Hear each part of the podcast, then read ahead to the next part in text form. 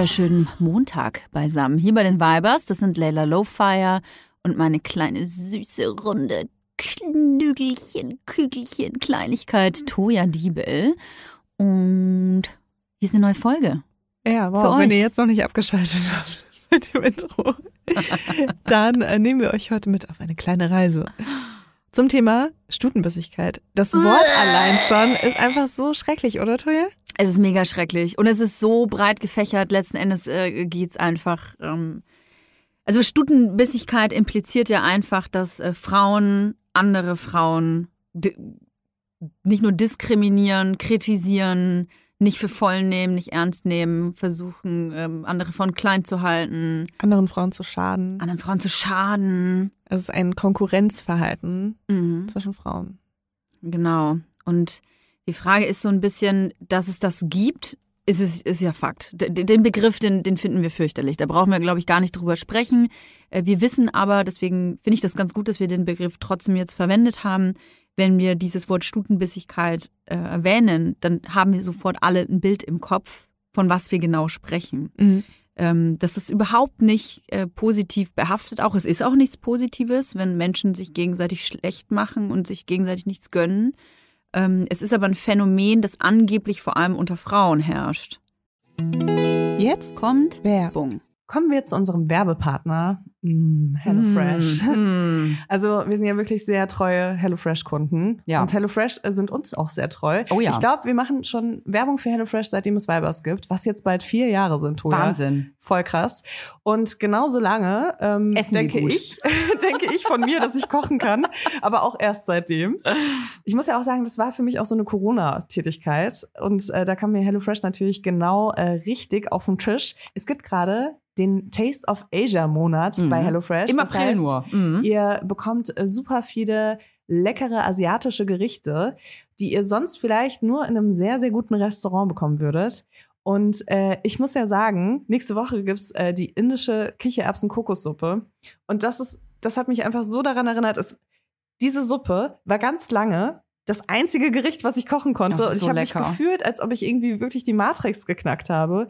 Und das Geile ist ja bei HelloFresh so, du lernst, wie man es kocht und dann behältst du das Wissen für immer einfach so im Kopf. Also du kannst einfach langfristig damit Menschen beeindrucken.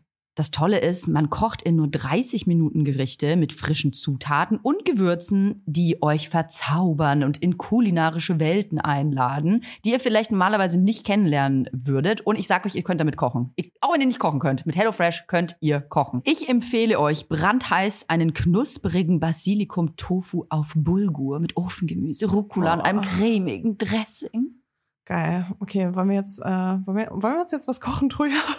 Ja, wo ist die HelloFresh Kochbox hier? Ja, wir sind leider gerade im Büro, aber äh, meine steht zu Hause.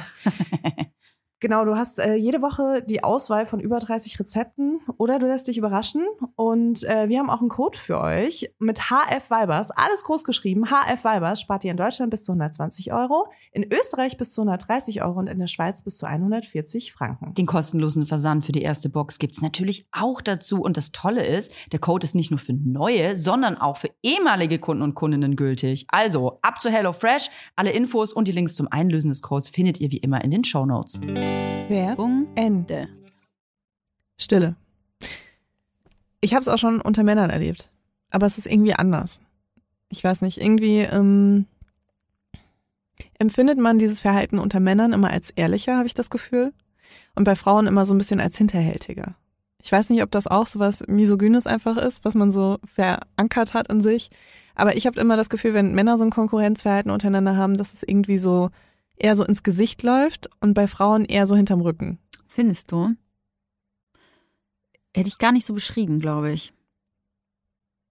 Für mich rührt das nämlich eher, eine Stutenbissigkeit äh, rührt für mich eher daher, dass es in einem Umfeld passiert, was sowieso von Männern dominiert ist. Also mhm. wo wir sowieso eher also der Welt. Also wir sprechen von der Mutter Erde. Also von Arbeit, ich sage, ich gehe jetzt einfach mal von Arbeitssituationen aus oder ähm, Bereichen, wo eben äh, viele Menschen zusammenkommen und miteinander sozial sind und arbeiten. Und das ist einfach in vielen Betrieben so, dass äh, gerade in, in höheren Position Männer sitzen.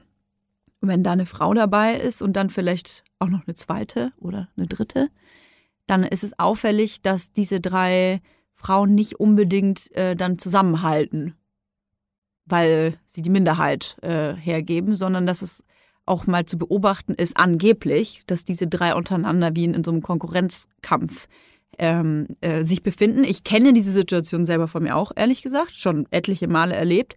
Und ähm, für mich ist es ganz klar, woher das kommt. Mir wurde von klein auf ähm, beigebracht, dass ich meine Position zu verteidigen habe, weil für meinesgleichen gibt es nicht viele von diesen Positionen. Mhm. Und wenn ich eine davon haben will, dann müssen die Ellenbogen raus. Und das ist diese Stutenbissigkeit. Mhm.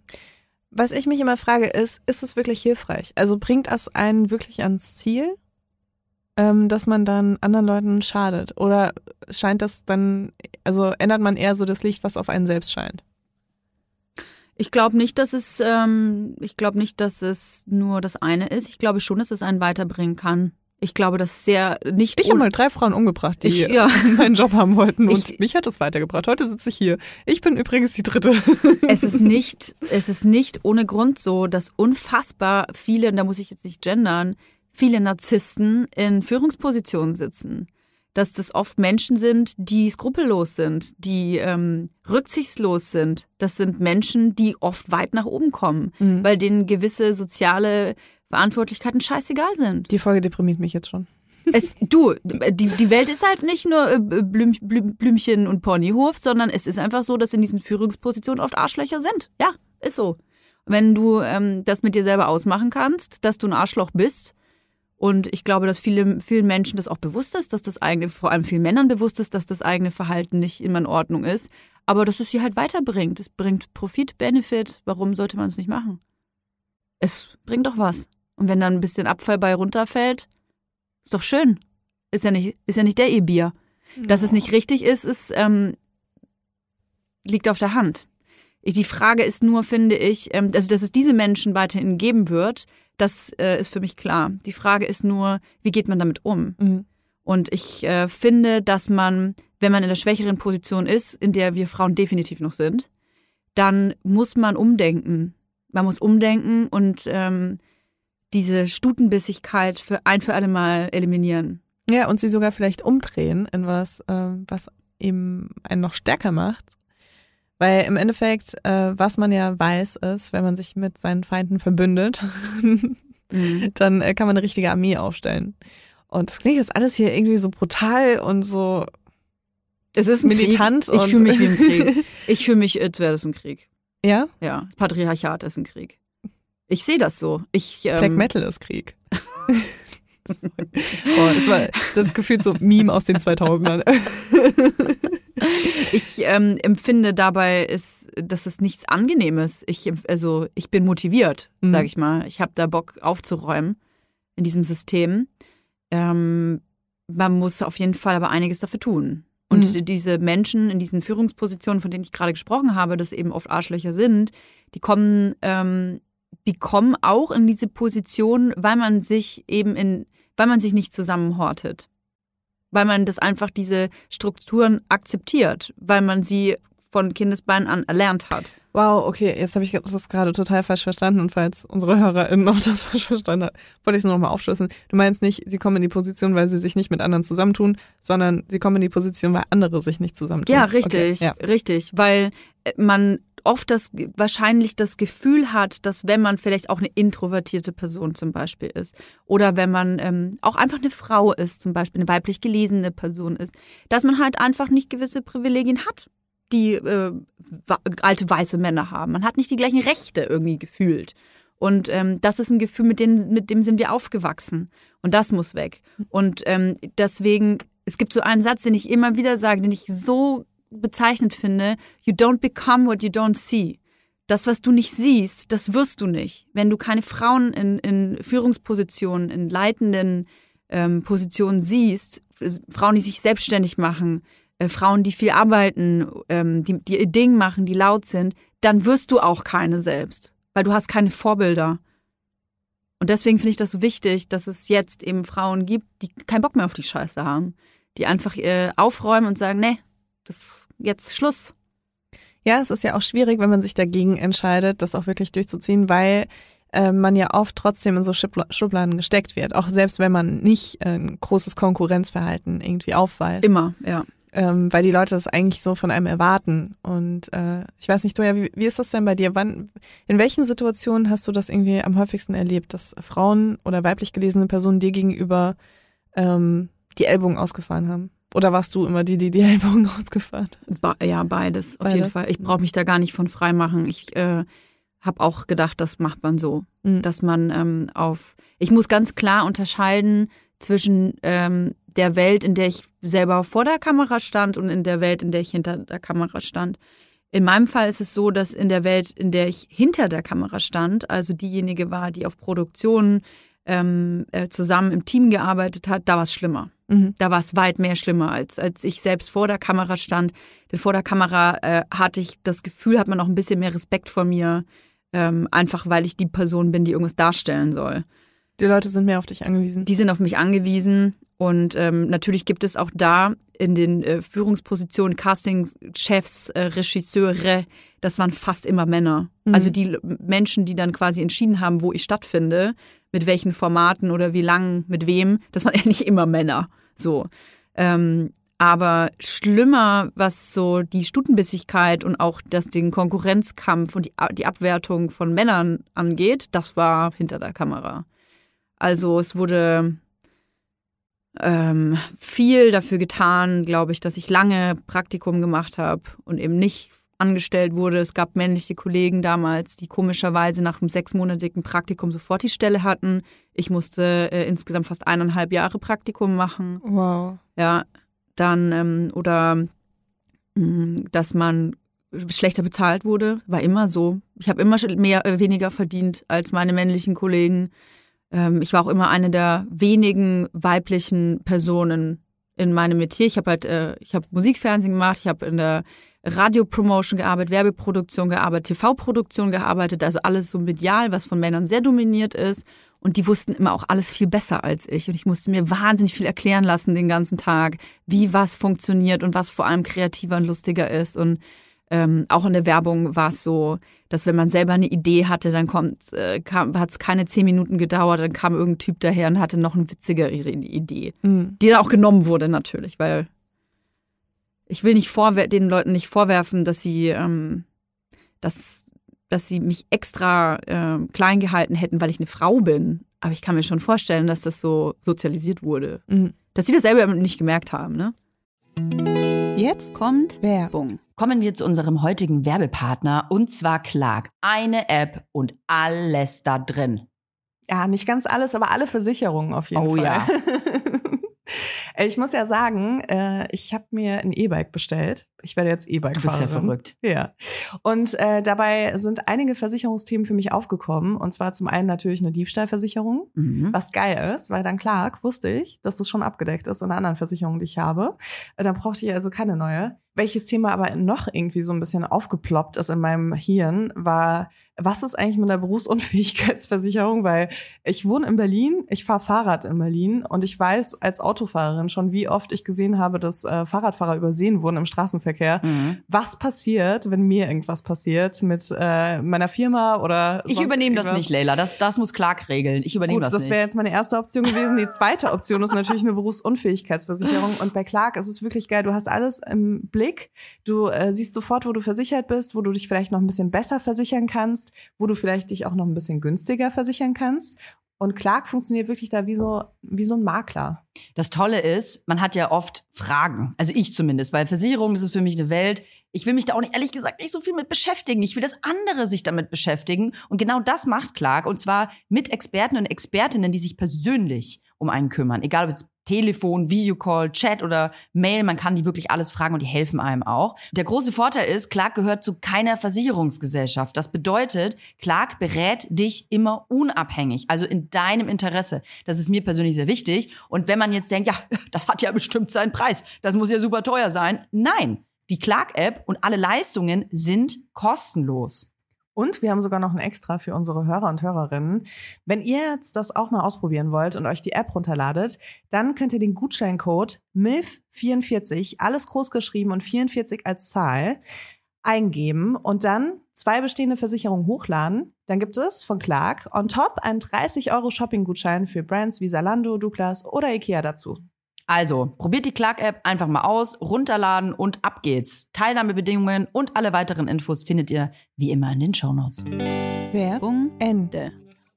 Aber so von Frauen, ähm, weil, weil darum geht's ja heute. Ja, so sorry, sorry, sorry. Ähm, ja. weil also das andere ist natürlich auch voll, voll das krasse Thema und auch beschäftigt mich auch sehr. Aber was mich halt heute krass beschäftigt, ist auf jeden Fall so dieses Verhalten von Frauen untereinander. Äh, deswegen nochmal so auf meine Frage Entschuldigung. zurückzukommen. Ich, Wolltest du das mit Frauen irgendwie so? in mir herrscht so der Männerhass. äh, das merkt man gar nicht, Toja. Ey, worüber wir auch, auch auf jeden Fall mal sprechen müssen, Männerhass. sind, sind, äh, ja, sind, warum sind Männer scheiße? Nein, eben nicht, äh, sondern sind Männer, die sich kritisiert fühlen, wenn man über strukturelle Probleme spricht. Wow, Täter-Opfer-Umkehr oder was? Jein. Äh, aber wir sprechen ja sehr oft über so das Patriarchat oder strukturelle Probleme Ja. ähm, aus einer sehr feministischen Sicht. Und es gibt viele Männer, die sich davon kritisiert fühlen, die dann so sagen, ja, aber ich mach das doch gar nicht oder so, weißt du? Ich bin nicht Also- Teil davon. Ja, genau. Ich, ich bin nicht daran schuld und Mhm. halt nicht äh, den Unterschied verstehen zwischen strukturellen und persönlichen Problemen, Mhm. Weißt du? Mhm. Und äh, das nehme ich auch die Männer, die wahrscheinlich beim ersten Satz, den wir gesagt haben, am Anfang der Folge schon abgeschaltet, abgeschaltet haben, weil sie sich dachten, ja, das ist schon wieder so ein Männerhass-Thema. Ja. ähm, deswegen, ja, da müssen wir auf jeden Fall auch nochmal drüber sp sprechen, wie man mit sowas umgehen kann und wie man die Leute da so ein bisschen aus der Reserve holt und ihnen die Welt zeigen kann, Mhm. die halt außerhalb von ihren kleinen Beziehungen stattfindet. Mhm. Weil im Endeffekt immer, wenn wir auch Männer kritisieren oder wenn wir über feministische Themen sprechen, heißt das nicht, dass alle Männer scheiße sind und was Nein. falsch machen, sondern es geht ein darum, dass wir in einem, ja, dass wir in einem System leben, was einfach sehr vorteilhaft für männliche cis-hetero-Männer sind, äh, ist. Und natürlich können die auch nichts dafür, als männliche cis-hetero-Männer geboren zu sein. Aber Ihr ja, seid super, wollen wir damit ihr sagen. seid super, seid bitte Allies für alle Menschen, die nicht das Glück haben. Ich glaube, was Frauen betrifft, ist ein riesengroßes Problem, das Nicht-Gönnen. Das Nicht-Gönnen, nicht verstehen wollen, warum man nicht selbst äh, in der Position ist, in der die Person, die weibliche Person neben einem doch jetzt ist, weil man dann irgendwie vergisst, dass die, die, die Frau neben einem vielleicht andere Fähigkeiten hat, vielleicht einen anderen beruflichen Background hat, vielleicht auch einfach mehr kann, sondern ich glaube, dass viele Frauen einfach nur noch sehen, die ist halt auch eine Frau. Und jetzt haben sie die andere Frau genommen. Dass es eigentlich um das geht, was in ihrer Birne ist, das vergessen auch wie die Frauen selbst. Und das ist eigentlich dieses, dieses Traurige daran, finde ich. Und ich kann mich davon nicht freien machen. Ich hatte viele Situationen, wo ich gedacht habe, boah, ey, wo man dann auch sehr schnell abfällig wird, ne? Mhm. Kannst du, kannst du eine, dich an eine konkrete erinnern? Ja, ich hatte eine Arbeitskollegin, es ist aber auch schon sehr viele Jahre her, die ähm, sollte quasi die gleiche Position haben wie ich. Die kam vorher aus dem Studium, glaube ich, und sollte die gleiche Position haben wie ich. Ich muss dazu sagen, ich habe meine Ausbildung und mein Studium abgebrochen, habe also theoretisch, also rein faktisch gesehen, wenn man den Lebenslauf anschaut, schlechtere Qualifikationen gehabt als sie, war aber entzürnt, dass diese Person jetzt, ich kannte die gar nicht, dass die jetzt quasi ähm, auf einer Ebene mit mir sein sollte, gleichberechtigt arbeiten sollte. Ich kannte die gar nicht. Ich habe aber schon vorher geurteilt, dass das nicht geht. Mhm.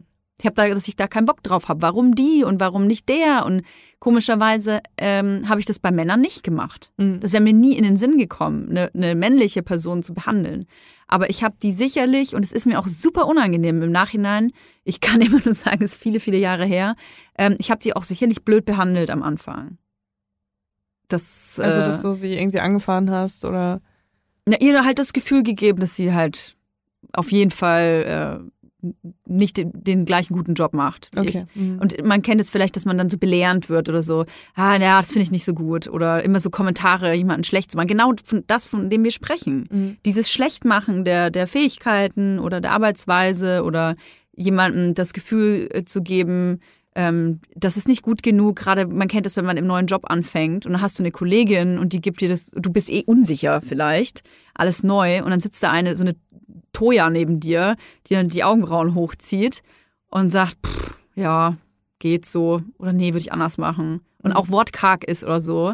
Das ist scheiße. Mhm. Das Ja, ist einfach total. scheiße. Und wir hatten sonst, das ganze Team bestand sonst nur aus Männern, weißt du? Und dann ist man, man ist doch sowieso schon irgendwie in einer, ähm, äh, gefühlt in der Minderheit und irgendwie in einer Position, in der man sich schwächer fühlt, ähm, weil so eine Nudelsuppe da herrscht. Und dann ist es doch viel geiler, wenn dann eigentlich zwei so Power-Weiber nebeneinander sitzen und sagen, so, Jungs. Mhm. Ja, ist voll komisch, weil ich erinnere mich auch gerade so, als ich aufgewachsen bin, so in Teenage-Jahren, habe ich echt auch oft das Gefühl gehabt, um eine starke Frau zu sein, musst du eigentlich auch ein bisschen, ähm, ein bisschen gemein zu anderen Frauen sein. Also das, das war Mhm. so dieses komplette Bild, was ich im Kopf hatte von der starken, erfolgreichen Frau, also so mit 14, sage ich jetzt mal, ne? Mhm. Das Bild, was ich mit 14 im Kopf habe.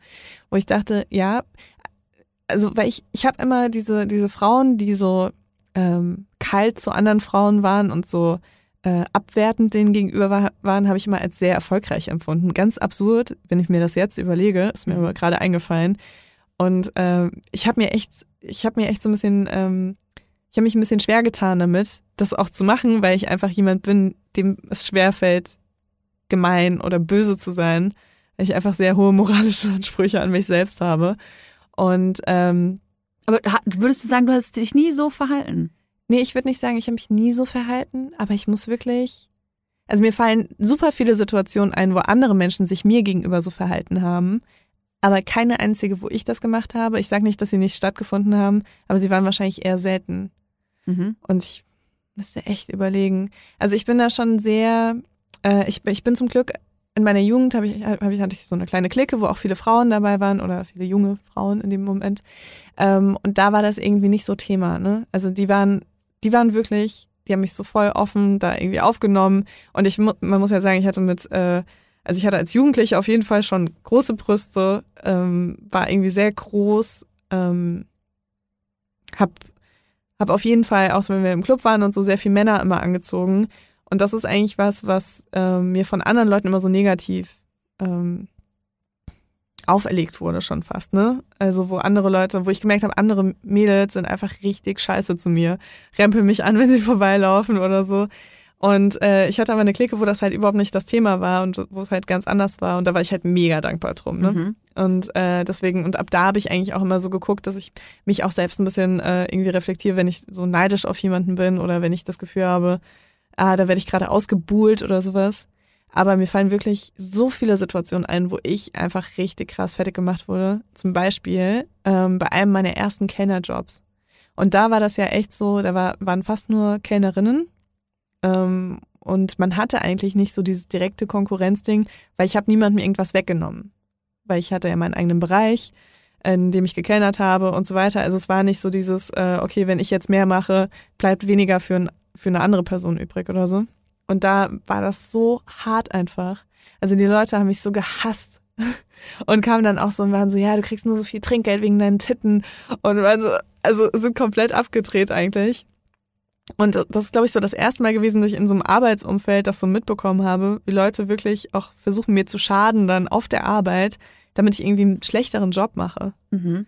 Und die haben sich so krass darauf konzentriert, dass die in der Zeit überhaupt nicht ihre Arbeit gemacht haben, natürlich auch weniger Trinkgeld bekommen haben. Ne? Also ich habe halt irgendwie mich auf meinen Scheiß konzentriert und äh, war halt irgendwie nett zu den Leuten und die waren aber so den ganzen Tag richtig scheiße drauf. Also auch nicht alle, aber da waren halt zwei, an die ich jetzt gerade denke. Mhm. Ähm, und das hat mich immer sehr irritiert auch. Aber da hatte ich dann schon, also da war ich dann irgendwie so fünf Jahre älter und da hatte ich schon nicht mehr dieses Gefühl, dass erfolgreiche Menschen irgendwie scheiße sein müssen. Mhm. Ich habe das sehr lange gehabt. Das Ja? Gefühl. Ja. Bis zuletzt. Aber würdest du das so unterschreiben, dass du auch so aufgewachsen bist, dass du denkst, erfolgreiche Menschen sind scheiße zu anderen Leuten oder sind Ja. kalt oder so? ja, habe ich auch sehr lange durchgezogen. Krass, ey. Okay. Erst, ich, ich würde sogar behaupten, bis zu meiner äh, Selbstständigkeit, also bis vor fünf Jahren, sechs Jahren, würde ich schon sagen, ähm, dass ich durch eine gewisse Arroganz, weil ich einfach gemerkt habe, die Leute in meinem Umfeld, die sind einfach erfolgreicher, angesehener, cooler.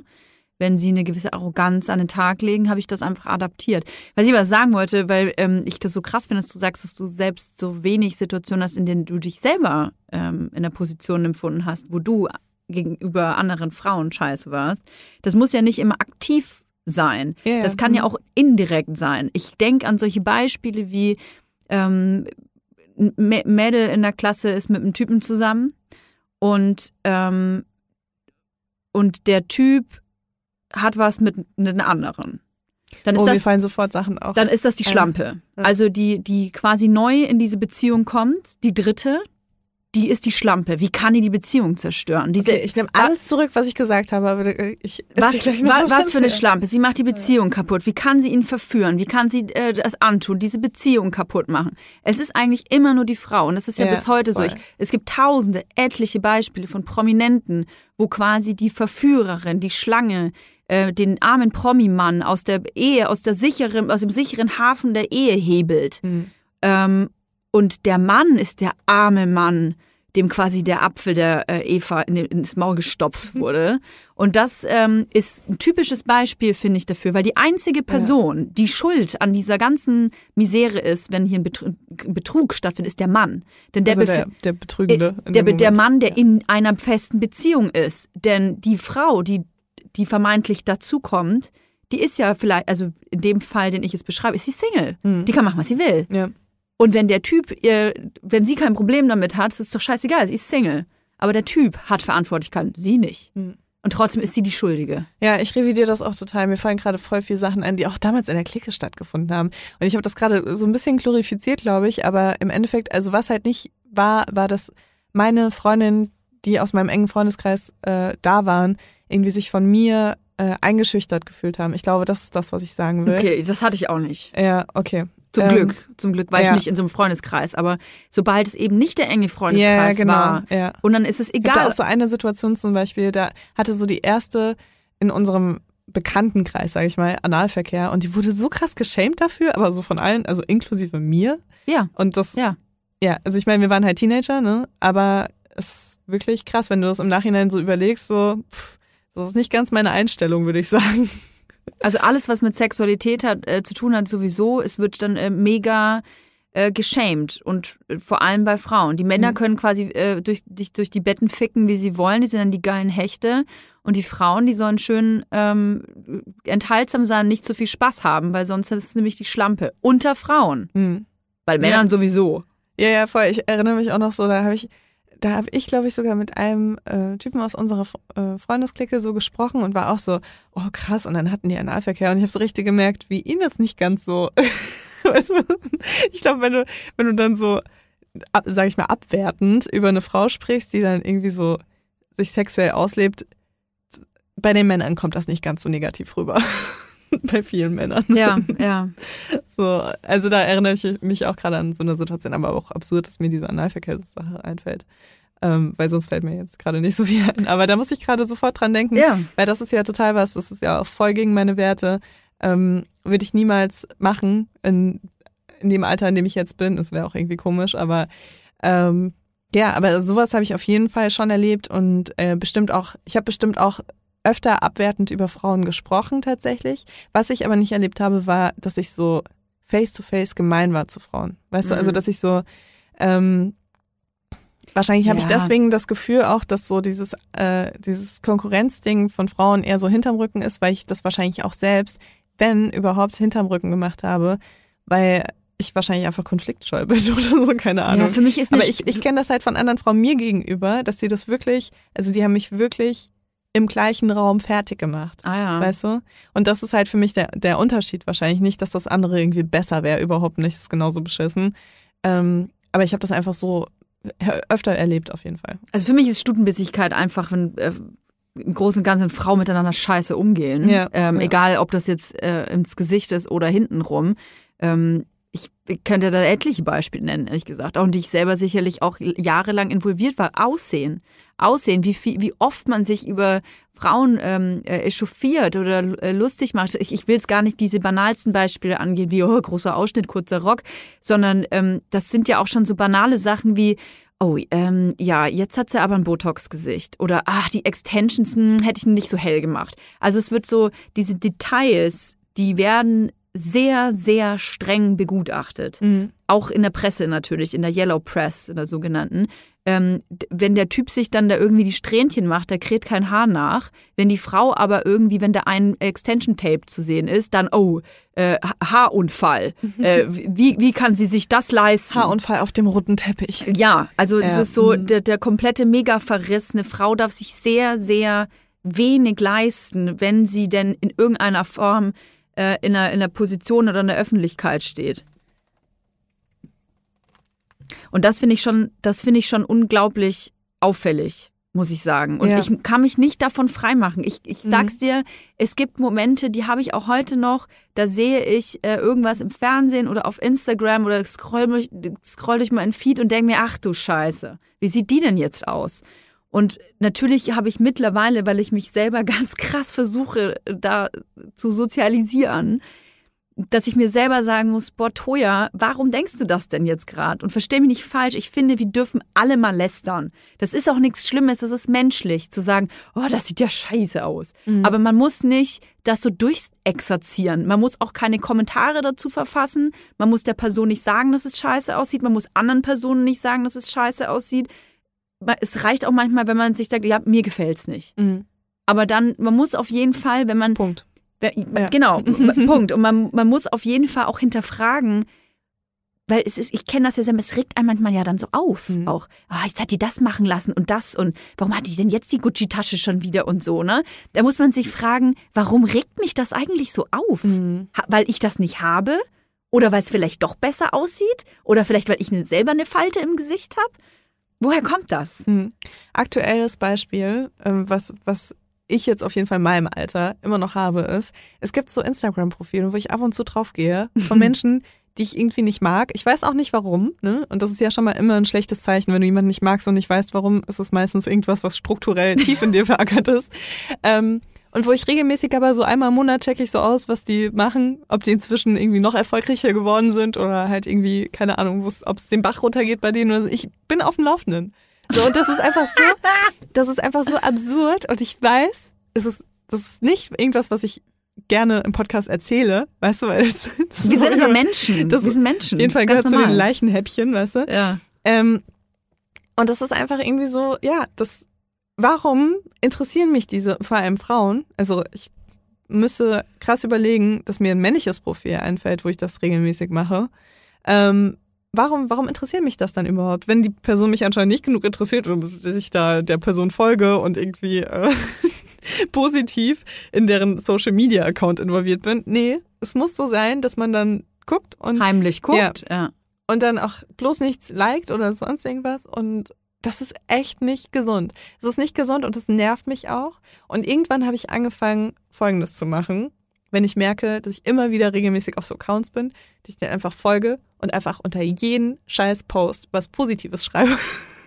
Als Eigentherapie. Nicht für die, sondern für mich. Das ist krass. Weil ich mir denke, das kann einfach nicht sein. Anscheinend interessiert mich die Person ja. Vielleicht auch sogar, weil wir was gemeinsam haben. Es ist ja oft auch so, dass man, wenn man viele Sachen gemeinsam hat, eher so ein Konkurrenzverhalten hat, Voll. als wenn man nichts gemeinsam hat. Voll. Und ähm, ja, und das äh, mache ich irgendwie so als Eigentherapie und das tut mir ganz gut. Und ich muss sagen, äh, dass da auch schon so Sachen zustande gekommen sind ähm, von Leuten, die ich so ein bisschen so grob aus der Arbeitswelt kannte, aus der, so aus der Medienbranche, ähm, wo ich immer das Gefühl hat- hatte, die mögen mich nicht. Mhm. Und die sind mir gegenüber eher so ein bisschen so stutenbissig. Und die jetzt irgendwie so voll so Insta-Buddies mit mir sind, weißt du? Mhm. Was ich irgendwie voll witzig finde, weil die wahrscheinlich auch dachten, ich mag die nicht. Und dann, ich, ich, also kennst du dieses Gefühl, wenn du denkst, jemand mag dich nicht und du dann das Gefühl hast, du musst die Person auch nicht mögen? Ach so. auch nicht mögen.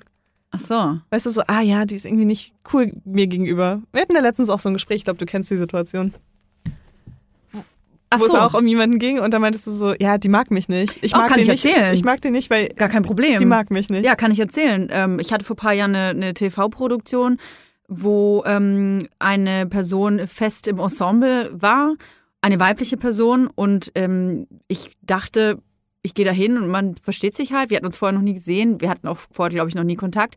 Und für mich war das so, ach cool, dann lernen wir uns halt mal kennen. Ne? Und ich saß dann da und sie saß im selben Raum und ich guckte ihr in die Augen und sagte Hallo und sie drehte sich weg. Und jetzt könnte man sagen, ja, das hat die nicht gemerkt, das hat die nicht gehört. Doch, die hat, ich, ich sorry, aber so viel, so viel Dioptrien habe ich nicht und ich kann das beurteilen, glaube ich, ob sie das mitgekriegt hat. Mhm. Und sie hat mir nicht Hallo gesagt. Und ähm, sofort war in meinem Kopf so, hä, habe ich irgendwas gemacht? Gab es irgendeine Fehde zwischen uns? Habe ich mal irgendwas Schei Beschissenes gesagt oder so? Und habe mich sofort super unwohl gefühlt und unsicher und wusste dann auch nicht so, sage ich jetzt nochmal? okay. da war's wieder. Das okay. Was, was, was, was, was mache ich jetzt? Also geht man dann, die, die Toja von heute würde dann rübergehen und sagen, hey, äh, ich glaube irgendwie, du hast wahrscheinlich mich nicht gerade gehört. Ich gehe sofort in die Offensive. Ich habe gar keinen Bock mehr auf solche Spielchen. Ich Mhm. gehe dann rüber und sage, hey, ich habe gerade Hallo gesagt, hast du nicht gehört und cool, dass wir uns mal kennenlernen. Ich gehe dann, ich tue dann auch einfach so, als wäre nichts. Und ich war aber so irritiert und wahrscheinlich auch sehr aufgeregt, weil das war eine große Produktion für mich, dass ich dann da saß, dachte mir, okay, die will mir nicht Hallo sagen. Mhm.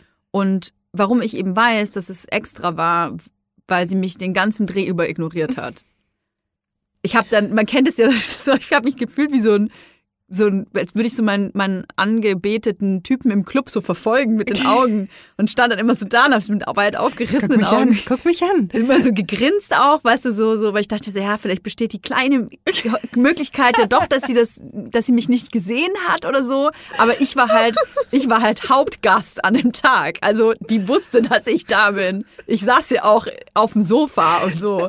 Als, also es war irgendwie total weird. Und die hat halt immer dann in den Situationen sich umgedreht oder hat den, die, das, das Ja. Set verlassen und so. Und ich check's bis heute nicht. Und ich muss ganz ehrlich sagen, ja, das hat mich gekränkt. Und Ja. jetzt bin ich halt auch so, ja gut, dann mögen wir uns halt nicht. Ja, genau. Und ich habe, glaube ich, den Namen irgendwie, äh, als wir telefoniert haben, habe ich den Namen gesagt. Ja. Und dann warst du gleich so, die mag ich nicht. Die mag du, mich nicht. Aber du hast erst gesagt, die magst du nicht, bevor du gesagt hast, dass sie dich nicht mag. Aha. Weißt du? Aha. Und das ist dann, glaube ich, so eine- wahrscheinlich auch so eine Schutzreaktion, dass man dann sagt, ich mag die Person nicht. Ja. Dabei ist es, gab es irgendwie eine Situation, wo man das Gefühl hatte, die andere Person mag einen nicht. ja. Aber das ist halt voll krass. Ich würde so gerne, würde ich sie eigentlich fragen, ob Ich sie auch, eine ja. Sprachnotiz vielleicht für den Podcast hat. Weil, also ich, ich Nee. kenne sie nicht persönlich, Nee. aber Uh -uh. Habe ich keinen Bock drauf. hast du keine Lust drauf? Nee, -uh. schade.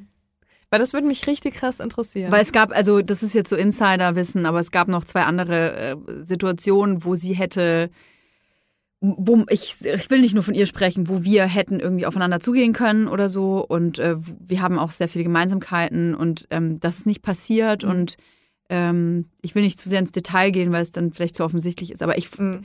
ich fand das Verhalten einfach nicht cool. Okay. Äh, Es, es kann aber genauso Ja. sein, Mhm. möchte ich betonen. Ich glaube das nicht, aber es kann natürlich genauso sein, dass würde dir die jetzt das hören und wüsste, ich spreche über sie, ich denke so, oh Gott, Ja, deswegen würde ich sie voll gerne fragen. Nee. Mit deiner Erlaubnis. Echt nicht? bin ich nicht bereit zu, da bin ich, da bin ich zu schwanger für. Kommt Okay. sofort das Kind. Okay, ich warte bis zur Entbindung. Nee, aber sowas finde ich halt voll interessant, weil man hat dann oft auch so ein Bild von dieser anderen Person, dass es einfach so ein schlimmer Mensch ist irgendwie, der wirklich mit Absicht böse ist. Und vielleicht ist es andersrum genauso. Und vielleicht, vielleicht hat sie dir mal irgendwo Hallo gesagt und du hast sie wirklich nicht gesehen oder so, weißt du? Also es kann ja sein, dass Vielleicht war genau die Situation andersrum Ja. schon mal. Und sie äh, hat auch schon im Podcast erzählt von mir und ich, ich wusste das gar nicht.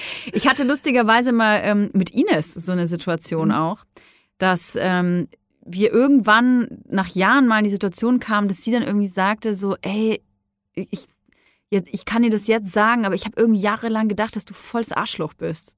Oder dass du so voll arrogant bist und du hast irgendwie nie so richtig, äh, warst nie nett und so. Ich war halt einfach total zugekokst wahrscheinlich.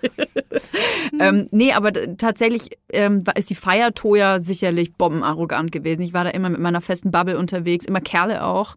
Ähm, ich war da leider ganz, einen ganz komischen äh, Kreis, dann irgendwie halt auch, ähm, habe ich jetzt tausendmal erzählt, immer, immer unter, immer unter äh, Einfluss auch von Substanzen. Und äh, sicherlich da für viele Personen und gerade für Frauen äh, sehr unnahbar. Mhm. Und ich habe auch da kein Hehl draus gemacht, dass ich kein Interesse daran habe, andere Frauen auch kennenzulernen. Mhm. Vielleicht auch, weil ich keinen Bock hatte, dass andere Frauen in meinen Kreis kommen, weil der sehr männerdominiert war. Ich war die Frau und so. Bläh. Also diese ganze Scheiße, die man da wirklich, ähm, ich habe wirklich Klischee-Scheiße durchgehabt. Krass. Und jetzt, jetzt, jetzt, ne? Jetzt bin ich am allerliebsten nur mit Frauen. Mhm. Nur mit Frauen. Ich liebe Frauen. Ich habe bis vor paar Jahren, Leila, nicht mal Medien konsumiert von Frauen. Mhm. Ich habe kaum Musik gehört von Frauen. Wenn ich wusste, die Hauptro Hauptrolle im Film wird gespielt von einer Frau, äh, langweilig. Comedians, weibliche Comedians, äh, ist nicht lustig. Alles, was von Frauen irgendwie adaptiert wurde, fand ich scheiße. Von vornherein schon. Und jetzt ist es meine erste Wahl. Mhm. Meine allererste Wahl. Und das ist das Gesündeste, was ich mir selber ähm, antun konnte, wie ich mich Oder selber ermöglichen konnte. eman emanzipieren konnte. Ja. Indem ich mich geöffnet habe, anders kann ich es nicht sagen, endlich mal mein Gehirn zu öffnen und mich zu befreien von dieser, von dieser ganzen Scheiße, die ich mir jahrelang antrainiert habe. Ja. Ich kann das voll nachvollziehen. Ich habe früher immer gesagt, nee, ich bin lieber mit Jungs befreundet. Ja, typischer Satz. Typischer Satz. internalisierter Frauenhass einfach. Aber ich dachte, das ist, ja, klar, es ist unkomplizierter. Mit Frauen Jungs. kann ich nicht. Ja. ja. Genau, und das, äh, das ging dann weiter zu, ja, ich lebe lieber mit äh, Männern zusammen in WGs, ne? Und immer weiter, immer Same. weiter. Same. Und äh, ich meine, ich habe immer noch wahrscheinlich mehr männliche Freunde als weibliche. Aber auch, weil ich teilweise gar nicht weiß, wie ich mich mit Freu Frauen anfreunden kann, weil ich so krass immer so Frauen auch, oder nee, Frauen eingeschüchtert ist das falsche Wort. Aber mir ist immer sehr viel so Kälte und Hass entgegengekommen von, äh, von weiblich gelesenen Personen und weniger von Männern, weil Hm. so wie ich aussah, so wie das, was ich irgendwie repräsentiert habe und so, war es für mich immer viel, viel einfacher, Männer kennenzulernen. Ähm, Teufelskreis. Ja, Das ist wirklich ein und Teufelskreis. dann hast du sehr viel männliche Freunde und dann, ja, also im Endeffekt, ja, keine Ahnung. Aber ich, ich bin auch, hey, wenn ihr, wenn ihr Frauen seid, schreibt mir, ich will Freundin. Nein. Wenn du Freunde haben willst und Freundinnen haben willst. Ja, nee, aber es ist echt, inzwischen äh, check ich das auch, wenn ich, wenn ich so Gedanken habe, ne, und bin dann auch so, ey, okay, was kann ich dagegen tun, dass ich mich so fühle? Oder was kann ich dagegen tun, dass ich irgendwie neidisch bin? Oder ähm, dass ich irgendwie Menschen verurteile, die ich offensichtlich überhaupt nicht kenne. Mhm. Auch dieses Belehren, ne? Das ist Mhm. auch so eine Sache, die mir ähm, leider jetzt vor allem in dieser ganzen Wokeness, die auf Instagram herrscht, extrem auch bei Frauen auffällt. Mhm. Mir folgen einfach nun mal wahnsinnig viele Frauen. Deswegen bekomme ich natürlich hauptsächlich Feedback von Frauen. Das ist ein rein statistisches, äh, statistischer Fakt jetzt. Und mir fällt sehr oft auf, dass wenn es um Themen geht, für, in denen ich, bei denen ich mich sowieso engagiere, auf, bei denen ich achtsam bin, bei denen es unglaublich viele, oh, Feminismus, wenn es um Feminismus geht, dass es sehr viele Frauen gibt, ähm, die vor allem dann mir zeigen wollen, wie es aber noch richtiger geht Mhm. der einzig wahre Feminismus, äh, an was, äh, wie ich das ausdiskutieren muss, wie der Satz eigentlich hätte heißen müssen. Und das muss ich echt sagen, da habe ich äh, ganz stark mit zu kämpfen gerade. Ich weiß nicht, ob das an der Schwangerschaft liegt. Ich weiß nicht, ob, Ich ob, kann dir sagen, ja. ob das dann dieser Woke, ja, aber es ist auch so Ja. ein Wokeness-Overload, den ich Mhm. gerade habe. Ähm, mich, äh, ich, ich kriege die Krise, Leila, wenn ich sehe, wie sich hunderte von Kommentaren stapeln unter einer Diskussion, ähm, ob man jetzt ein scheiß Gender-Sternchen oder einen Strich macht oder wie schlimm das ist von 1 bis 10, dass die Person XY, die es ja sonst immer richtig macht, ein Wort nicht richtig gegendert hat. Wo ich mir dachte, so, Alter, engagiert euch mal bitte für die richtige Scheiße, anstatt ihr euch zwei Stunden hier in die Kommentarspalten stürzt. Guckt euch mal die Frauenhäuser an, guckt euch mal die Frauenquote an. Das ist nichts, was mit, mit ihm mit eurem Insta-Bubble-Aktivismus äh, ähm, äh, heilen könnt. Und das ist, was mich so krass nervt gerade, Mhm. dass ich äh, jede, dass ich äh, jede Truller gefühlt dann da als Aktivistin ähm, bezeichnet. Internetaktivistin. Ich muss Ist echt Troller sagen. eigentlich ein misogynes Wort? Nee, würde ich nicht sagen. Also belehrt mich, da dürft ihr mich jetzt gerne belehren, aber ich, Ich belehre dich. Nein, aber ich, ich verstehe total, was du meinst. Es ist allerdings auch, also es ist nicht begrenzt auf feministische Themen, sondern in jeder Bubble gibt es immer Leute, die halt da so krass, also ich glaube, das sind halt Menschen, die selbst so erstaunt waren, als sie in diese Bubble eingetaucht sind, weißt du? Wo sie dann auf einmal angefangen, also wenn du einmal sensibilisiert bist für so Themen, dann siehst du es ja auch überall, ne? Und dann hast du vielleicht auch das Bedürfnis, du musst irgendwas dagegen machen. Und viele Leute kompensieren das dann damit, dass sie halt auf Instagram Kommentare schreiben.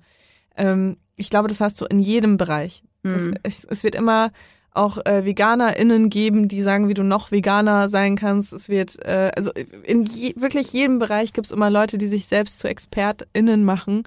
Ähm, und ich weiß auch, also es ist einfach krass anstrengend, aber ich muss auch sagen, als ich schwanger war, ich konnte Instagram einfach nicht mehr sehen. Ich konnte Kommentare nicht sehen. Ich habe jeden Tag über 150 Leute blockiert. in der kompletten Schwangerschaft. Ich weiß gar nicht, mit wie viel Followern ich in die Schwangerschaft gestartet bin. Ich glaube mit 230.000. Ich habe so viele Leute blockiert. Einfach absurd. Ne? Hatte Leila nur noch 12.000. Jetzt habe ich nur noch 12. Ja, aber es ist halt wirklich so. Ähm, weil ich, ich habe es einfach nicht ertragen. Ich da, und auch nicht, weil mich das kritisiert hat oder sowas, sondern weil ich mir dachte, wie können Menschen ihre Zeit damit verschwenden, auf meinem Instagram-Profil so beschissene Kommentare abzulassen? Das geht nicht um mein Insta-Profil, ne? Gar nicht. Ja, ich habe das auch, wenn ich auf die, also wenn ich mich so richtig selbst geißel, dann gehe ich bei Instagram auf so Bild, RTL, Instagram-Seiten und lese mir da die Kommentare. Und dann denke ich mir okay. so, das ist der Durchschnitt. Ich weiß, was du meinst, aber tatsächlich ist das gar nicht, was mich so äh, trifft, weil das ist okay. die, dass es diese Horde gibt von äh, ähm, äh, Gabel, Fackelgabelnden Menschen, das, äh, das interessiert mich irgendwie nicht mehr. Das ist so, ja, ballert euren Rotz da in die Kommentare, das gebe ich mir gar nicht. Aber Wirklich denkst du dir nicht so, wow, das ist die Welt, in der mein Kind nee, aufwächst? Nee, hm. das, das gebe ich mir gar nicht. Da, das ganz ehrlich, da, nee, das gebe ich mir nicht. Aber was mich, was mich so reizt, ist, dass es Leute sind, ähm, vor allem, ich rede jetzt mal von Frauen, weil wir diese Folge auf Frauen äh, äh, sehr strukturieren. Frauen, das sind so intelligente, aufgeklärte Frauen, tolle Frauen, die sich, die sensibel sind, die ähm, sich interessieren, die, äh, wie gesagt, aufgeklärt sind. Und dann hängen die sich an Dingen auf, die unfassbar viel Kraft auch benötigen und schaden damit wiederum ihren, ihresgleichen. Ja, okay. Mhm. Ähm, ich, mich, ich, ich finde, das hat wenig mit Empowerment zu tun, wenn man das so stark auf seine Fahne schreibt, dass Empowerment und Feminismus so wichtig ist und dann ständig Streit anfängt äh, mit irgendwelchen Wokeness-Diskussionen, ähm, sorry, get alive. Da muss ich echt sagen, wir sind hier in, in diesem Land, ähm, das ist vielleicht auch ein bisschen Whataboutism, muss ich zugeben, aber wir leben hier wie die Maden im Speck. Das ist wirklich, wir haben es so gut. Das ist alles, äh, es gibt immer überall Probleme, wir haben es generell wirklich gut. Und dann nervt es mich einfach, dass, ähm, dass so Diskussionen eben um Gendersternchen oder ob äh, irgendjemand jetzt aus dem Strohhalm getrunken hat oder nicht, und ich denke, ey, ganz ehrlich, guck mal, guck mal ins wahre Leben, mach mal dein Handy aus, mach mal Instagram aus und guck mal, was wirklich gerade die Probleme mhm. sind. Ja, aber da sind wir auch wieder bei dem Punkt, äh, dass wir einfach auch gerade immer noch in einer Pandemie leben, dass äh, sehr viel Zeit immer noch im Internet verbracht wird und dass Leute einfach, ja, einen anderen Horizont haben als vielleicht in einer anderen Situation. Hm. Glaubst du, das ist dann auch der Grund, warum die Leute dann sich so auf einzelnen nicht Wörtern aufhängen? Ich rede jetzt übrigens nicht von äh, klar rassistischen Begriffen oder so. Das ist völlig außer Frage, dass die äh, eliminiert gehören. Aber ähm, ja, von, von Menschen, die eh schon sehr viel richtig machen und Leuten, die dann sagen, wie sie noch mehr richtig machen sollen. Sonst mhm. werden sie gecancelt, so nach Motto. Mhm. Ja, ja, nee, verstehe ich total. Verstehe ich. Also irgendwie ziemlich weit gerutscht. Wir sind ziemlich weit gerutscht. Ich will auch nicht mit so einem Rant aus einer Folge rausgehen, auch wenn ich jetzt hier noch eine Stunde weiter ranten könnte. Tagesaktuelle Nachricht macht mich fertig, kann ich sagen. Aber es, äh, man muss sich darüber im Klaren sein, dass es dieses Problem gibt, dass, ähm, dass Frauen sich gegenseitig nicht immer bestärken und dass man selber auch in diese Fallen äh, tippt dass man sich selber reflektieren muss, dass man sich selber hinterfragen muss, woher kommt das? Ähm, kann man was dagegen tun? Will ich was dagegen tun? Wenn nicht, warum nicht? Also das sind immer so diese Fragen. Und ich kann mal nur von mir selber sagen, wenn ich diese Gedanken habe, dann frage ich mich einfach, warum. Mhm. Ich habe noch eine Frage an dich, Toja. Was dachtest du, als du mich das erste Mal getroffen hast? Ah, du Boah. kanntest mich ja vorher schon, ne? Bevor wir uns das erste Mal getroffen haben. Also als ich das, dich das allererste Mal in meinem Leben gesehen habe, das war auf irgendeiner so Jägermeisterparty. Da warst du, glaube ich, mit Ines äh, zusammen. Da haben ganz viele Künstler und Künstlerinnen gespielt. Ich glaube hauptsächlich Männer, ehrlich gesagt. Weiß schon gar nicht mehr, wer alles. Ich auch nicht, aber ich weiß, welche Party du meinst. Ich hatte ein Hanfkleid an. Ein Kleid mit Hanfblättern drauf. Und ich war noch platinblond und hatte lange Zöpfe, auf jeden Fall. Wir haben uns auf jeden Fall nicht Hallo gesagt, glaube ich. Nee, ich habe dich gar nicht gesehen, aber ich weiß, dass ein guter Freund von dir da war. Ja, Donny. Donny, ja. Donny, ich war mit Donny da. Und das war irgendwie auch so eine Hipster äh. Alles ist super wichtig und so. Und ich weiß noch, dass ich dich gesehen hatte. Und ich meine, du warst ja auch damals schon eine Erscheinung. Du, du sprichst es ja manchmal an, du bist sehr groß, du warst damals um einiges kurviger auch. Das ist natürlich rein oberflächlich gesehen, man guckt hin, ne? Also gerade wenn man sich dann ähm, vielleicht figurbetont auch anzieht, so man guckt halt auch gerne hin, ne? Und ähm, ich kann es dir ehrlich gesagt nicht sagen, ob ich irgendwie, ich glaube nicht, dass ich schlecht von dir gedacht hätte. Ehrlich gesagt. Ich, ich fand es ja dann auch voll geil, dass du ins Dschungelcamp gegangen bist. Ich, wahrscheinlich hast du da mein Herz erobert, weil ich einfach riesengroßer Dschungelcamp-Fan bin. nee, ich, ich kann mich ehrlich gesagt nicht erinnern, dass ich negative, ähm, was Negatives gegen dich gehabt hätte.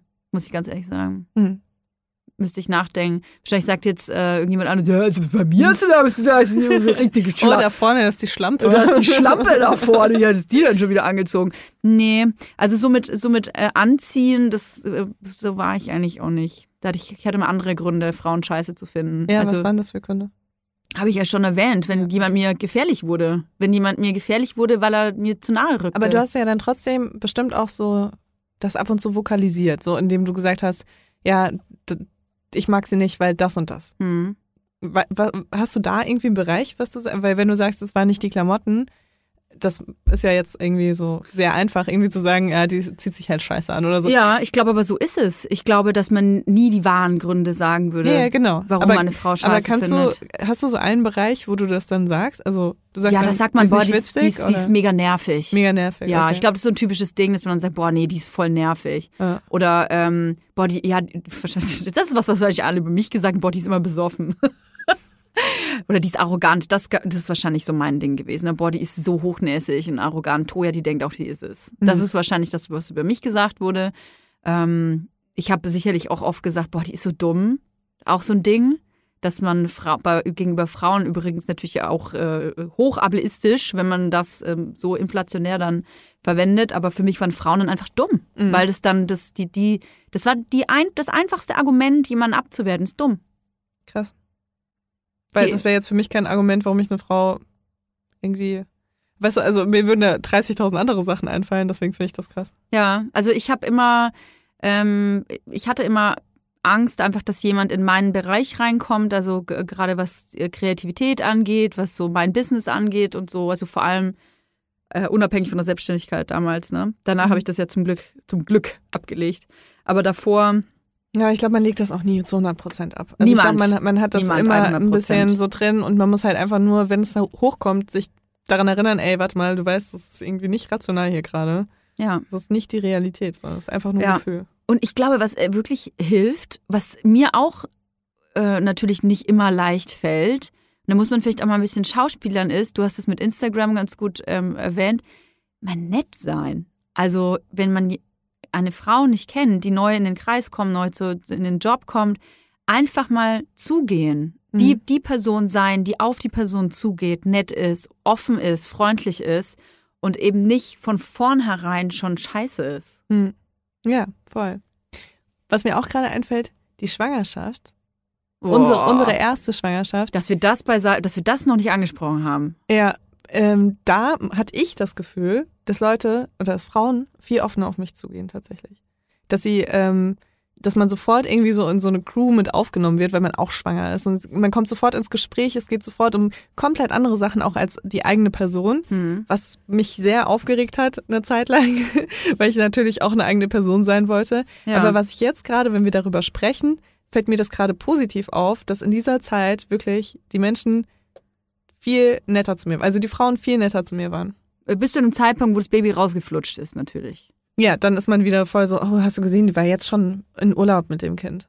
Oder war das Boah, Kind ey, überhaupt Leila, dabei? Das ist Man so schlimm. Nicht. Das ist so schlimm und das ist wirklich was tief Verletzendes, finde ich, ähm, für eine Frau, die Mutter geworden ist, vielleicht sogar das erste Mal frisch Mutter geworden ist, wenn diese Frau dann ähm, kritisiert wird. Man Mhm. ist sowieso unsicher. Man, wenn man irgendwas, ist doch egal, was man das erste Mal macht. Man ist doch immer nicht ganz hundertprozentig sicher. Und wenn man dann kritisiert wird, ach was, du nimmst richtige Windeln, wieso nimmst du denn keinen Stoff für den Nuki beim Kind? Du weißt aber schon, dass er schiefe Zähne bekommt. D- Diese Liste, die kann ich jetzt ins Unermessliche weiter dingsen, dass Menschen dir in den Kinderwagen reingucken und kommentieren, dass Leute auf der Straße zu dir herkommen und dein, deine Erziehungsmaßnahmen kritisieren.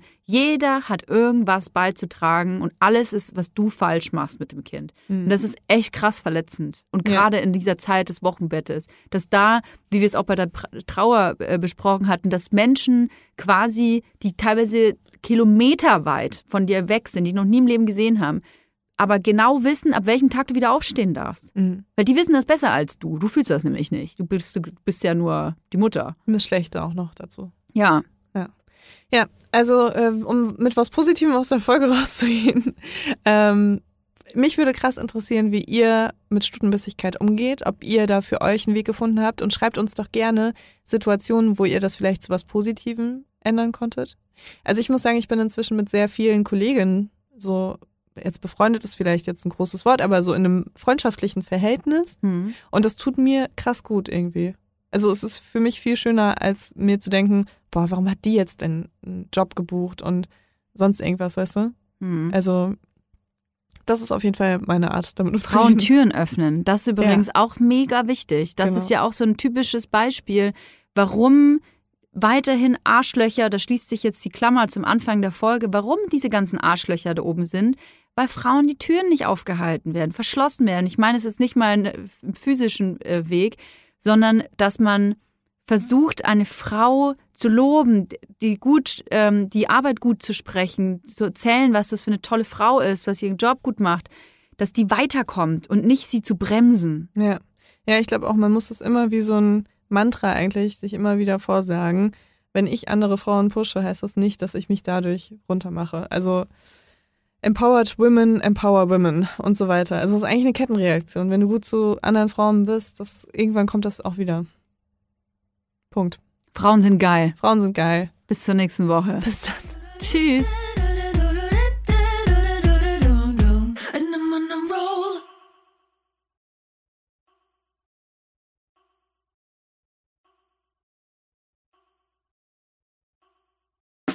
Der 7-One-Audio-Podcast-Tipp. Hallo, ich bin Lynn. Und ich bin Leo. Ihr kennt uns vielleicht schon vom True Crime Podcast Mord auf Ex. Eigentlich sprechen wir da ja jede Woche über Verbrechen. Mhm. Aber da gibt es ja noch ein anderes Thema, das die Menschen und uns schon immer fasziniert hat. Die Liebe. Krasse Geschichten, die wirklich passiert sind. Bonnie und Clyde zum Beispiel. Cleopatra und Caesar Oder Diana und Charles. oder halt Camilla. Liebe gibt's bei True Love aber auch nicht nur im klassischen Sinne. Es geht auch um Familie, um die Liebe zum Beruf oder sich selbst oder Freundschaft. Am besten sind ja auch eh die Filme, wo dann am Ende steht, nach einer wahren Begebenheit. Mhm. Das sind so Geschichten, die kannst du dir eigentlich gar nicht ausdenken. ja. Und das gibt's jetzt eben als Podcast. Und das Ganze heißt True Love. Ja, der Name sagt's eigentlich schon. Aus True Crime wird True Love. Krasse Geschichten, Plot-Twists und verrückte Protagonisten. Es ist also in anderen Worten ein Podcast für alle, die True Crime hassen, aber auch für alle, die True Crime lieben. Macht euch bereit für ein neues Podcast-Genre, True Love. Oh, ich kann es gar nicht abwarten, euch die Geschichte zu erzählen von zum Beispiel dem Jungen, der nach seiner Mutter gesucht hat. Jahrelang, auch wenn ich wahrscheinlich dabei heulen werde. Oder die Geschichte von Sissy. Also der Film ist nichts dagegen. Ab dem 20. Oktober, überall wo es Podcasts gibt, True Love. Echte Geschichten, wahre Liebe. Voller Werbespruch, oder? Ja, aber es ist ja auch schön. Der Podcast macht ja glücklich. Ja, deswegen jetzt am besten direkt abonnieren.